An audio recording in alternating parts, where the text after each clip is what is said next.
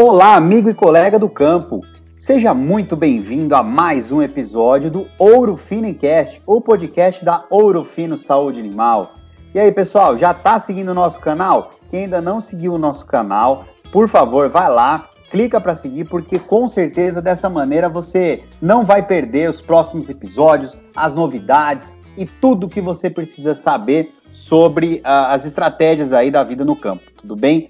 E olha só que interessante, hoje aqui a gente vai falar dos controles estratégicos de carrapatos, né? Quem ainda não viu os dois episódios anteriores, corre lá. A gente teve o professor, o Elber, falando bastante aí sobre o problema que são os carrapatos, né? Um pouco do ciclo de vida deles e um pouco de controle também. A gente teve o Ayrton Lorenzoni também falando da realidade específica da realidade gaúcha, né? Que é bem o problema lá com carrapatos ele é muito forte, né? E hoje a gente traz aqui para vocês o convidado especial nosso do dia é o Ingo Melo. Ele é médico veterinário, ele é especialista aí no controle estratégico de carrapatos e ele é o gerente técnico aqui do departamento técnico da Ouro Fino Saúde Animal. Ingo, seja muito bem-vindo ao Ouro Finicast.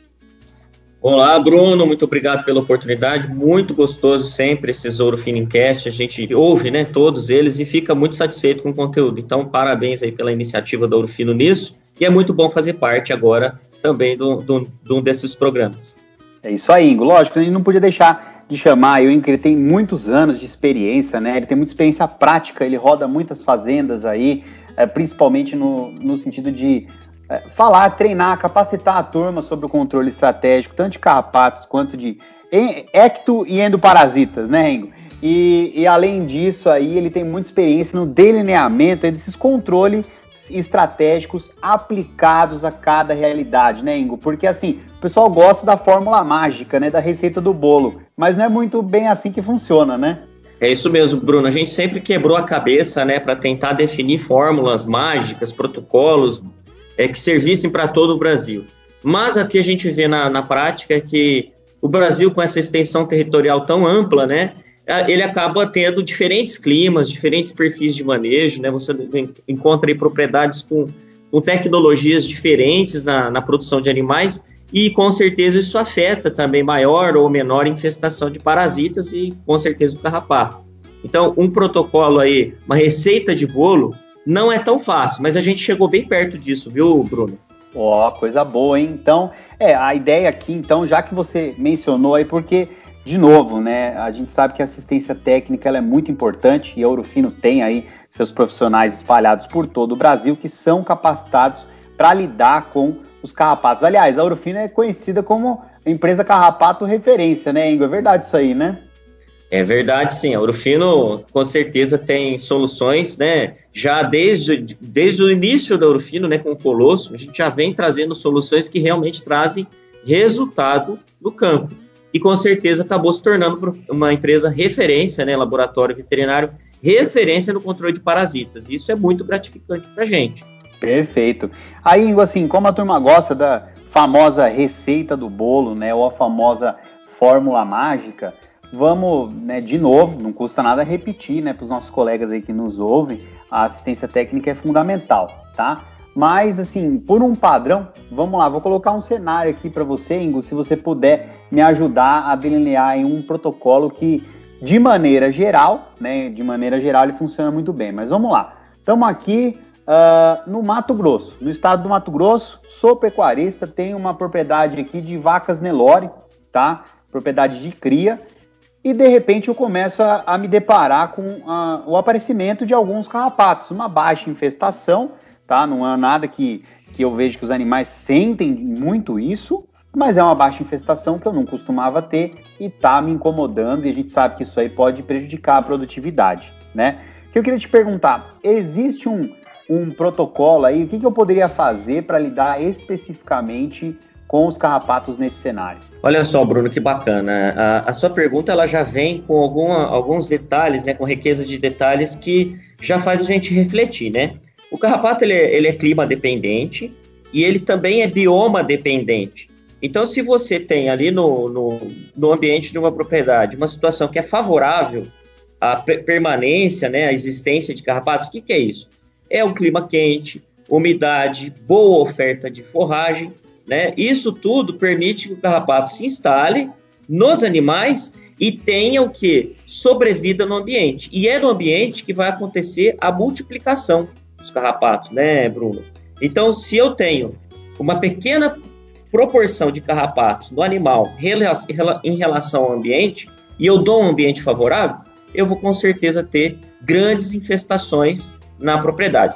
Quando a gente entra em uma propriedade que não oferece um ambiente favorável, ou seja, uma boa oferta de forragem, que seria o berçário da, do, das larvas de carrapato, dos ovos, da incubação dos ovos, e eu vou para uma, uma, situação extrema, onde eu já não tenho isso, os animais dão muito, né? É, criações extensivas, ele tem que andar bastante para comer porque o capim está baixo, muita incidência solar na época seca do ano, eu já começo a oferecer condições que não são tão favoráveis ao carrapato, e aí as minhas infestações são também menores no ambiente e, consequentemente, nos animais.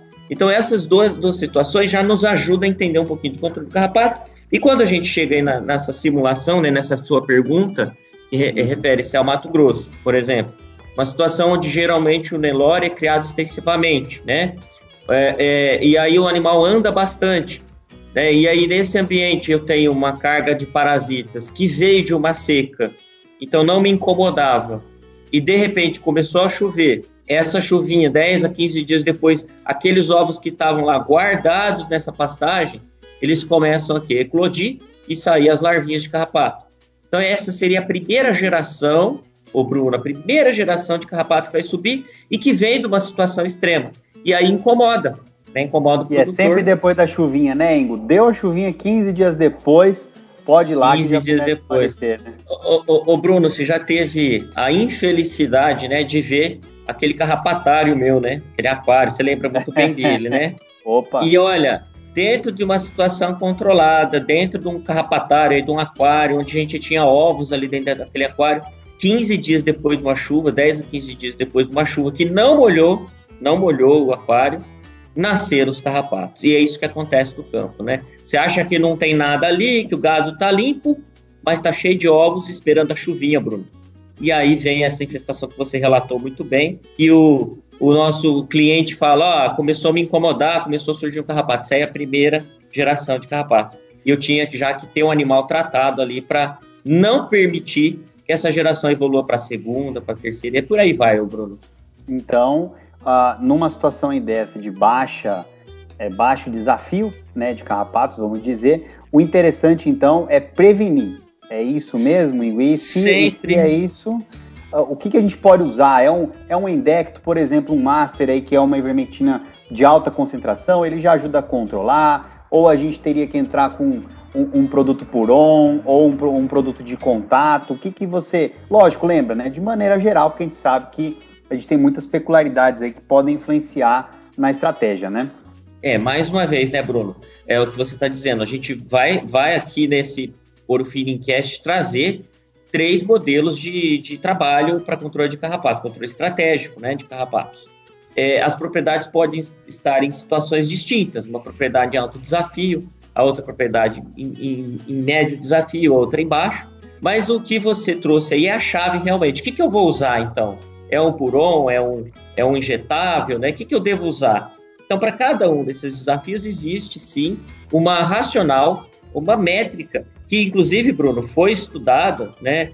Pelo professor Welber, pelo professor Alves Branco, lá no Rio Grande do Sul. Nós somos, estamos há mais de, de dois anos, três anos já de estudo em cima disso e publicando. Inclusive, esse ano agora já publica o trabalho de controle, de controle estratégico. Porque é, são necessários é, avaliações em diferentes situações, né, com certeza. Então vamos lá, Bruno, respondendo a sua pergunta. Essa situação onde vai começar, então, uma primeira infestação. A chave, como você disse, é a prevenção. Essa é a chave. Se eu conseguir, na primeira geração do carrapato, que vem vindo da seca, né? E ela já vem mais, vamos falar assim, já vem meio, meio, meio atrapalhada, tá? Uhum. Se eu conseguir fazer um controle janela, as minhas próximas infestações, que virão também, vem, já vêm comprometidas negativamente, já vêm fracas, tá? Então, qual que é a chave? Propriedade de baixo desafio, começou a primeira infestação, eu, eu já necessariamente preciso ter alguma coisa nesse animal para controlar o parasita.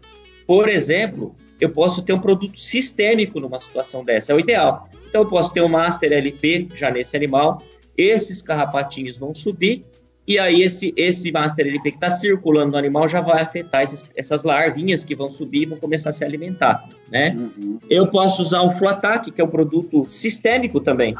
Então, o carrapato, a expectativa do carrapato sempre vai ser o quê? Eu vou chegar no animal, vou me alimentar de sangue. E aí esse carrapatinho aí que vem para o animal já vai encontrar o master, já vai encontrar ou o flatac e vai ter a vida dele comprometida e as próximas gerações comprometidas. Uhum, perfeito. Então, de novo, né, melhor prevenir do que remediar, né, Ingo? Nesse cenário, o Colosso poderia ser aí uma estratégia ou realmente ele entraria se, se a gente tá, tivesse numa segunda geração, por exemplo, ela deixou passar um pouco a primeira geração, o problema foi ficando maior e aí o Colosso entraria aí para auxiliar também? Olha a, a, pergunta bacana de novo, Bruno, parabéns por ela, porque assim, o Colosso é um produto que consegue atuar em todas as fases. O carrapatinho que acabou de subir no animal, a larvinha, ela, o professor Welber deve ter falado, com certeza falou, né, a gente viu, ela tem dupla uhum. cutícula. Esse carrapatinho é mais resistente é, a, a, todos os tipos de produtos, ele se alimenta menos de sangue, ele está ali no animal, simplesmente esperando ele ficar um pouquinho. Ele está ali no animal, já está presente no animal, porém ele tem pouca atividade, essa larva que sobe. Aquele miquim que a gente pega, passa no passo. Ela ninguém tem pouca gosta. atividade, ninguém cuida daquilo lá. E quem já pegou bastante, passou por um lugar que estava infestado, aquilo lá tem que tacar fogo na roupa, né? Porque não, não sai. E esse, na verdade, carrapatinho, ele tem pouca atividade, Bruno. Ele sobe no animal, ele fica sete dias ali e só escolhendo um lugar, adquirindo é, é, é, adquirindo mais confiança, vamos falar assim, para começar a parasitar. Ele está amadurecendo, na verdade. E aí ele tem duas peles, esse, esse carrapato, ele tem dupla cutícula. Então, se eu passar uma caricida de contato, por exemplo, o colosso, ele vai ter pouca eficiência nessa larva, tá? Porém, depois do sétimo dia, já funciona o colosso. Então, se eu pego lá um lote meu que está começando as primeiras infestações de carrapato e aplico o colosso, vai ser eficiente exatamente nessa nessa população que já fez a primeira troca de, de pele, né, de, de cutícula, e aí o colosso vai atuar. Então o colosso consegue atuar em todas as fases do carrapato, de adulto a larva, com essa observação, que a primeira larva, a larva infestante, ele atua muito pouco devido à dupla cutícula da larva. Então, para onde que eu vou usar o colosso? A sua pergunta. Posso usar em qualquer desafio. Onde que eu vou notar que o colosso fez melhor resultado? os carrapatos maiores, porque aí eu vejo a limpeza né, que o colosso traz. Então, a gente recomenda geralmente o colosso para situações de médio desafio e alto desafio. O que, que seria isso? Médio desafio é quando eu já vejo larva e vejo é, é formas já em desenvolvimento, crescendo, engordando né, de carrapato. Colosso eu vou ver o resultado nessas principais formas aí. Os que estão engordando e as teleógenas, já, ou seja, que as carrapatas gordas. Perfeito, perfeito. E já que você mencionou, né, Ingo, então, acho que está bem explicado aí para essa questão aí do baixo desafio, né? Chutei o estado do Mato Grosso só para a gente situar algum tipo de realidade aí, tá? Mas vamos entrar então no médio desafio. Vou, de novo, troquei de fazenda aqui, tá, Ingo? Sou pecuarista e eu tenho aí vários lotes, engordo garrotes F1 a pasto.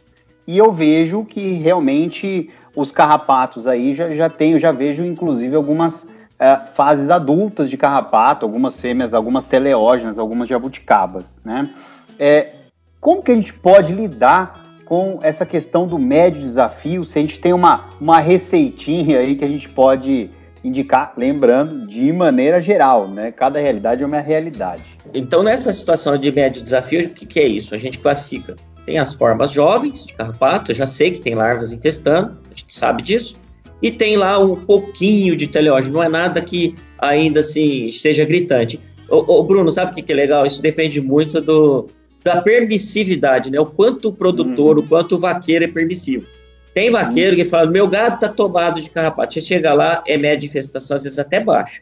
Ele não aceita, ele não tolera o carrapato.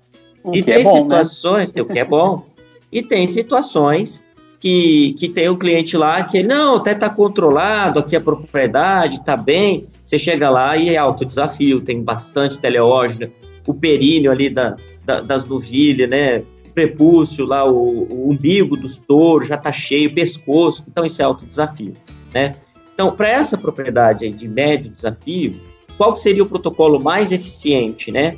Então, a gente limpa o animal, e para limpar a gente vai usar o colosso, então ele limpa, e essa limpeza, então, ela é imediata.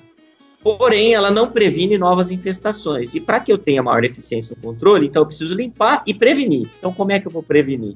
Eu vou prevenir com, com por exemplo, o Flatac. Eu posso prevenir, então, com o, o Master LP, que é o que a gente vai falar futuramente de controle integrado. Então, para médio desafio, eu vou no D0, no primeiro dia de tratamento, né? Eu vou fazer um colosso, que é para limpar. E logo em seguida, a gente recomenda aí para médio desafio, a gente recomenda é, com 21 dias entrar com um produto sistêmico, por exemplo, o, o, pode ser o Master LP, pode ser a associação de Master com Full Attack, é, pode ser, não tem problema, viu, o, o, o Bruno associar o Master Full Attack, muita propriedade uhum. faz isso, os dois produtos juntos são seguros, associar uhum. o Superior com, com o Master, então, nota que eu estou limpando por fora com o colosso e depois fazendo manutenção com produto sistêmico, que seria Master, Fluataque e Superior. Perfeito. E é importante você falar, né, que a, da segurança dessa administração em conjunto, porque se a gente pega, me corrija se eu estiver errado aí, hein, você que é o especialista no assunto, mas a gente pega e a gente associa é, um controle integrado e a gente coloca um produto sistêmico à base de fluazuron, como por exemplo Fluataque, que é fluazuron mais abamectina, ou o Superion, que é fluazuron mais fipronil, certo? E a gente garante essa proteção por mais tempo. É essa que é a função, esse que é o objetivo? Exatamente. Então, primeira, primeira parte do controle, limpar. Segunda parte do controle, manutenção sistêmica. Então, se eu tiver níveis de, de produtos sistêmicos, né, eu consigo pegar aquelas ondas de carrapatos que vão estar nascendo no pasto e subindo, com o Master LP elongação, e como o flazuron também é alongação, então eu vou ter um resultado a longo prazo e os, os, o animal não vai deixar de pegar o carrapato, mas esse carrapato vai se intoxicar à medida que ele chupar o sangue do animal. Então limpa com o uhum. colosso, colosso é contato, não é sistêmico, e mantém com sistêmicos que seriam Master LP, Superior e Flatac. Perfeito. E aí, olha só que bacana, a gente vai evoluindo, né, no, no desafio aí. O que, que muda da, do, da média infestação para alta, lógico, além, você já mencionou aí, da quantidade de carrapatos e da infestação em si mesmo. Mas eu estou querendo dizer é, no tratamento, né, no, no, no, protocolo aí de tratamento de controle desses carrapatos. Muda a questão de limpar primeiro, depois entrar com o sistêmico, ou é mais a questão da, da posologia, né, do intervalo aí de aplicações? Como vamos mudar para uma fazenda agora no Rio Grande do Sul com alta infestação, é, alto desafio de carrapatos, por exemplo, né? Não só que isso, não que isso seja só do Rio Grande do Sul, né? Mas só para pegar um exemplo aqui.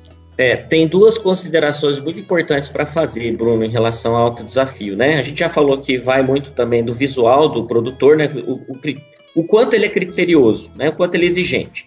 Porém, isso é na visão de campo. Na visão técnica mesmo, né? Na visão é, métrica, existe sim uma contagem a ser feita né, nos animais, mas na prática de campo acaba que isso não acontece. Então, a gente considera, para efeito prático, que baixo desafio, então, repetindo, baixo desafio é onde eu não noto teleógena, mas eu sei que tem miquim, eu sei que tem larvas do, do, animal, eu sei que tem carrapato em desenvolvimento, tá? É, e eu não, não, isso não me preocupa. Geralmente, uma propriedade que é médio desafio, ela não se preocupa com o carrapato. Ele está lá, baixo, ele existe. É, perdão, baixo desafio. Ele, a infestação está lá, mas não se preocupa e funciona muito bem as vermifugações. Lá na campanha, o cara que faz lá, o cliente que faz o colosso junto para ajudar no controle, isso aí funciona bem. Quando eu vou para uma propriedade médio desafio, para a gente reforçar né, o, o conceito, eu já tenho eu já noto no animal presença de teleógeno, já aquelas carrapatos engurgitados. Eu noto lá é, dois, três carrapatos em cada animal em média, às vezes tem uns que tem uns cinco, né? E aí, carrapato grande, eu já sei que vai ter esse carrapato grande e também vai ter os carrapatos pequenininhos. E é uma propriedade que muitas vezes ele precisa fazer um controlezinho extra. Tá? Além da campanha de aftosa, ele precisa lá, de repente, ó, tá com um carrapatinho a mais aqui, vamos fazer um combate, né? Essa é uma propriedade média desafio. E uma uhum. propriedade alto desafio é aquela que ele precisa co controlar, aplicar produtos constantemente nos animais, porque senão toma o rebanho, o carrapato toma o rebanho. Isso é uma propriedade de alto desafio. E sabe o que, que é bacana, o, o Bruno? Que é muito fácil, uma fácil e rápido, uma propriedade sair de, de baixo desafio para médio e de médio para alto desafio. Isso é rápido. Se ela perder a mão do controle, se, um, um, um, ano de mais chuva, isso traz a propriedade que era baixo para médio e a que era médio desafio para alto. É rapidinho para perder esse controle, tá?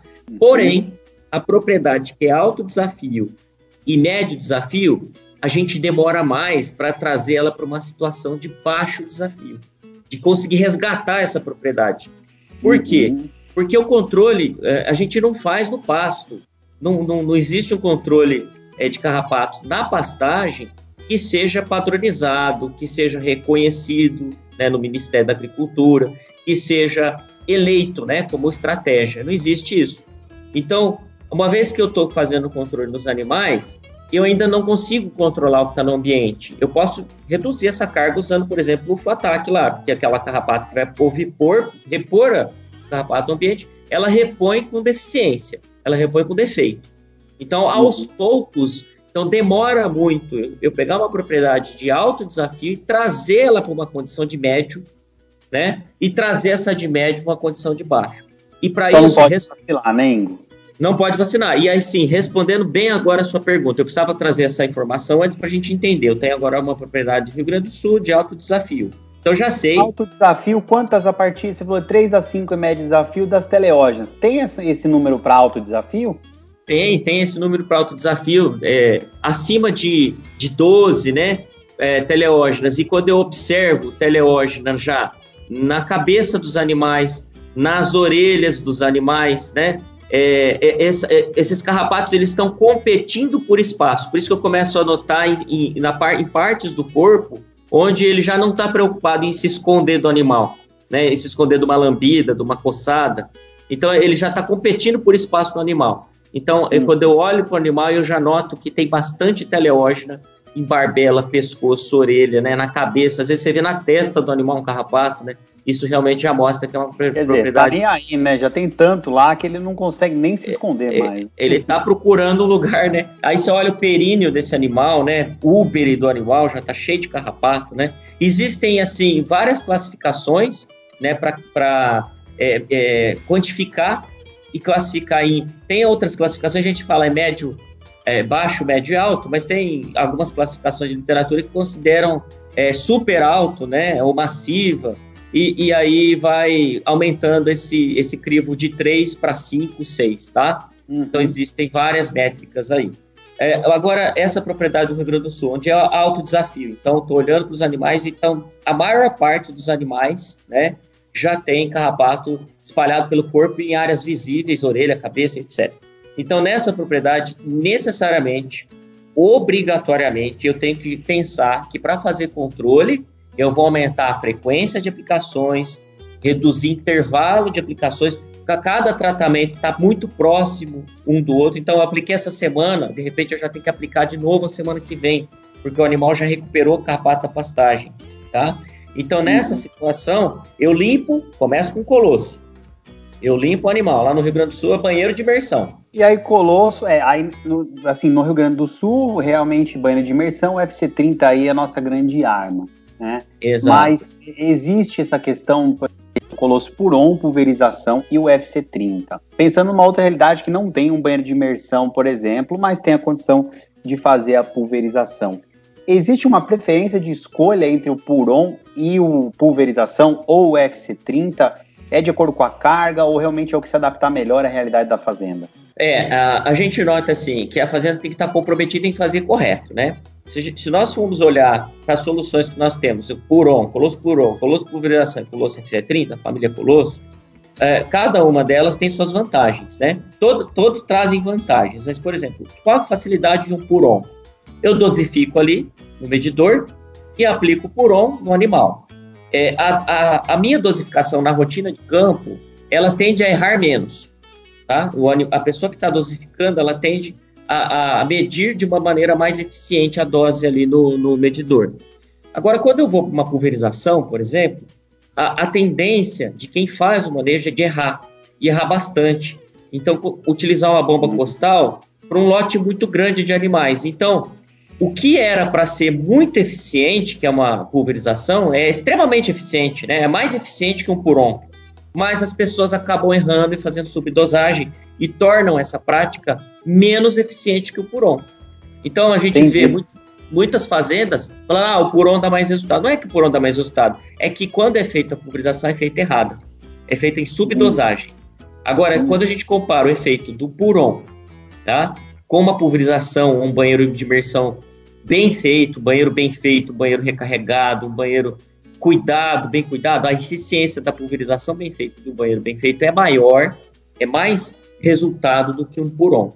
Então são duas situações bem distintas, né, Bruno? E explicadíssimo, muito bem explicado. E aí, tudo bem. Então, na de alta infestação também, você já, já falou aí da posologia, tem que diminuir o intervalo entre as aplicações, mas logo de cara, imediatamente limpar esses animais. Então, colosso, colosso neles, certo? Ex exato. E aí depois mantém também a questão com, com o fluazuron, com um fluataque, um superion, aí a ideia é manter também. É isso, Bruno. Então a gente costuma dizer assim que na alta infestação eu vou aumentar a quantidade de tratamentos com intervalos curtos, quando eu comparo com uma baixa infestação, onde eu tenho intervalos de, entre os tratamentos maiores, né?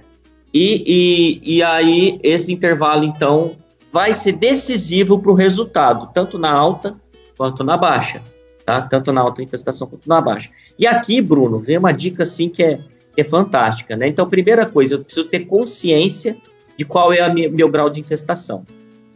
A partir daí, eu consigo entender o grau de comprometimento que eu vou ter, que eu preciso ter no controle. Então, se eu tenho uma propriedade com alto desafio, eu tenho que ter consciência de que os intervalos entre os tratamentos vão ser menores e vou precisar de muitos tratamentos para eu conseguir trazer essa propriedade que é alto para médio.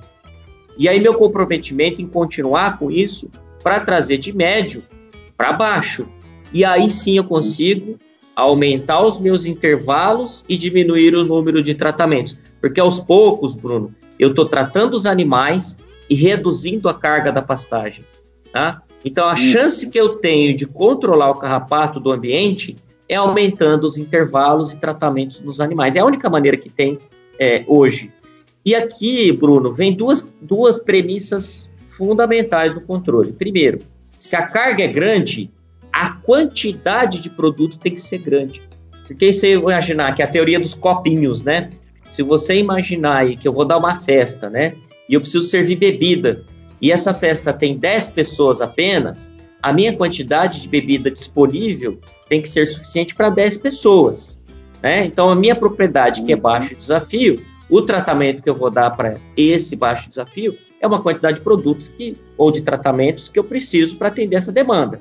Agora, se a minha festa, o Bruno, é com muitas pessoas, eu não posso imaginar que eu vou saciar todo mundo com aquela mesma quantidade, então 30 pessoas, eu vou saciar a quantidade de bebidas para 10 pessoas. Então a gente chama de teoria do copinho, né? Eu preciso oferecer produto, eu preciso oferecer carrapaticida para todos os carrapatos e que todos tenham a quantidade suficiente para serem afetados. Uhum. Então por isso que a gente aumenta o número de tratamentos e a gente precisa usar produtos com concentrações maiores. Por isso o Master LP vai muito bem, por isso que um Colosso FC30, que é muito concentrado em organofosforado, também vai te dar uma resposta melhor, né? Então a gente trabalha com essa premissa. E agora, Bruno, olha, quem está nos ouvindo aí tem que anotar essa aqui. Essa aqui é fantástica, essa dica. Opa, dica... até eu vou anotar aqui, hein? Pode anotar, Bruno, porque você que trabalhou aí, que, que atende né, ainda muitas fazendas na área de reprodução, hoje sua demanda é outra, mas é, a gente tem que estar atento também, não é só para reprodução, nem só para o parasita, mas é o contexto produtivo da fazenda, né? Aqui vai uma dica muito importante, né, para quem lida com os animais. Olha só, uh, é, toda propriedade, toda, dependendo do grau de desafio, ela vai ter no seu rebanho uma média de até 20% dos animais com sangue doce. Então, de 15 a 20% dos animais de um lote, eles são de sangue doce. E o que, que é o sangue doce, Bruno? Uhum. Sangue doce é aquele animal que consegue atrair mais carrapatos, tá? Então, esse animal de sangue doce, ele atrai mais. Então, de, é, de 15 a 20% de um lote é de sangue doce. Porém, esses, esses, Bruno, 15 a 20%, que representam muito pouco no lote, né, se a gente for ver, eles conseguem atrair 70% dos carrapatos. Olha e aí, só. E aí vem a dica, a dica fatal, né? Quando o peão vira para você e você pergunta assim, como é que tá de carrapato? E o peão fala assim para você, ah, até que tá controlado. Só tem uma meia dúzia que tá mais pesteado, que tem mais carrapato. Essa meia dúzia é exatamente o sangue doce. Ele chama de meia dúzia. E essa meia dúzia vai fazer a manutenção e a extrapolação, né? Vai fazer a explosão populacional dos carrapatos na propriedade. Essa meia dúzia tem 70% dos carrapatos. Então não adianta. Um, um PI, um, um, animal que é, é persistentemente infectado nas, nas, doenças infecciosas, por exemplo. Né? Exatamente. Ele vai, vai fazer o quê? O sangue doce ele vai conseguir fazer a carga dos seus pastos, a recarga dos seus pastos, a manutenção e o aumento populacional de carrapato na propriedade. E o peão olha para eles e pensa, pô, eu vou levar o lote inteiro no curral por causa dessa meia dúzia e tem mais carrapato? Ah, não. Deixa pestear mais um pouquinho para controlar o resto. Esse é o erro fatal. Porque se eu fizer o controle já nessa meia dúzia, nesses 10 a 15, 15 é, a 20% dos animais, eu vou usar menos produtos, inclusive, e a eficiência do controle é maior. Então, tratar o lote é fundamental mas não perder a mão do sangue doce. O sangue doce precisa ter, ter um protocolo à parte, né? Eles precisam ser olhados com mais cuidado. Tá fazendo um protocolo de ATF lá, passou um animal que é sangue doce, trata dele. O lote pode estar tá limpo, o, o, Bruno, mas o lote limpo, sangue doce tratado. Perfeito. Ó, viu, pessoal? É por isso que vocês têm que estar aqui junto com a gente no Ouro Fino Enquete, porque tem dicas valiosas aqui para o dia a dia nas fazendas. Ingo, é, a gente precisa já ir encerrando aí nosso episódio. Queria agradecer muito sua presença. Se você tiver aí uma dica final, uma dica de ouro mesmo aí para dar para a gente, fica à vontade. Mas já de cara, eu agradeço muito a sua presença e por você ter trazido para a gente aqui o dia a dia, a prática, o que funciona e tudo que você tem de experiência. Afinal de contas, conhecimento não ocupa espaço. Muito obrigado, viu, Ingo? Obrigado. Eu quero trazer uma dica sim. Primeiro, é, não se esqueça que tem sempre alguém da Urufino perto de você. A Urufino é muito acessível, né, Bruno? Qualquer. É, é muito fácil entrar em contato, é pelo saque, é pela internet, é pelas redes sociais. Eu, eu sempre digo que tem sempre alguém da Urufino perto de você. E olha só, pessoal, assim como a Urufino é líder no controle de carrapatos, nós somos líder porque nós fazemos pesquisa, nós temos protocolos. Nenhuma outra empresa publicou protocolos, estudou protocolos para publicar, né? Como nós estudamos. Então, se você quer entender um pouco mais do carrapato na sua propriedade, se você quer entender qual é a classificação da sua propriedade, se é baixo, médio ou alto desafio, entre em contato com a Ourofino, procure a Ourofino, entre em contato com a gente e a gente vai te apresentar lá os protocolos que nós já temos e com certeza você vai conseguir fazer o controle de carrapatos na sua propriedade e da melhor maneira possível com as melhores soluções Ouro Fino. Obrigado, Bruno, pela oportunidade e um grande abraço a todos. Perfeito. Aí, pessoal, falou e disse aí com vocês, Ingo Melo, gerente técnico aqui na Ouro Fino Saúde Animal. Bom, e como conhecimento não ocupa espaço, né? Eu não posso deixar de convidar vocês a participarem do Ouro Fino em Campo. Aqui a gente está no Ouro Fino em Cast e na TV a gente tem o Ouro Fino em Campo que vai ao ar ah, de segunda a sexta-feira ao meio-dia e meia e 8 e 20 e também aos sábados, às 9h30 da manhã, tudo horário de Brasília, tá bom? Não perca também, porque lá tem muito conhecimento para vocês. E também, já pedi no começo do episódio, vou pedir de novo. Acompanhe aí, segue, sigam a gente, porque a gente vai continuar trazendo para vocês coisas muito interessantes que vão fazer parte do seu dia a dia aí e ajudar na produtividade das fazendas. Tudo bem? Um grande abraço e até a próxima. Tchau! Música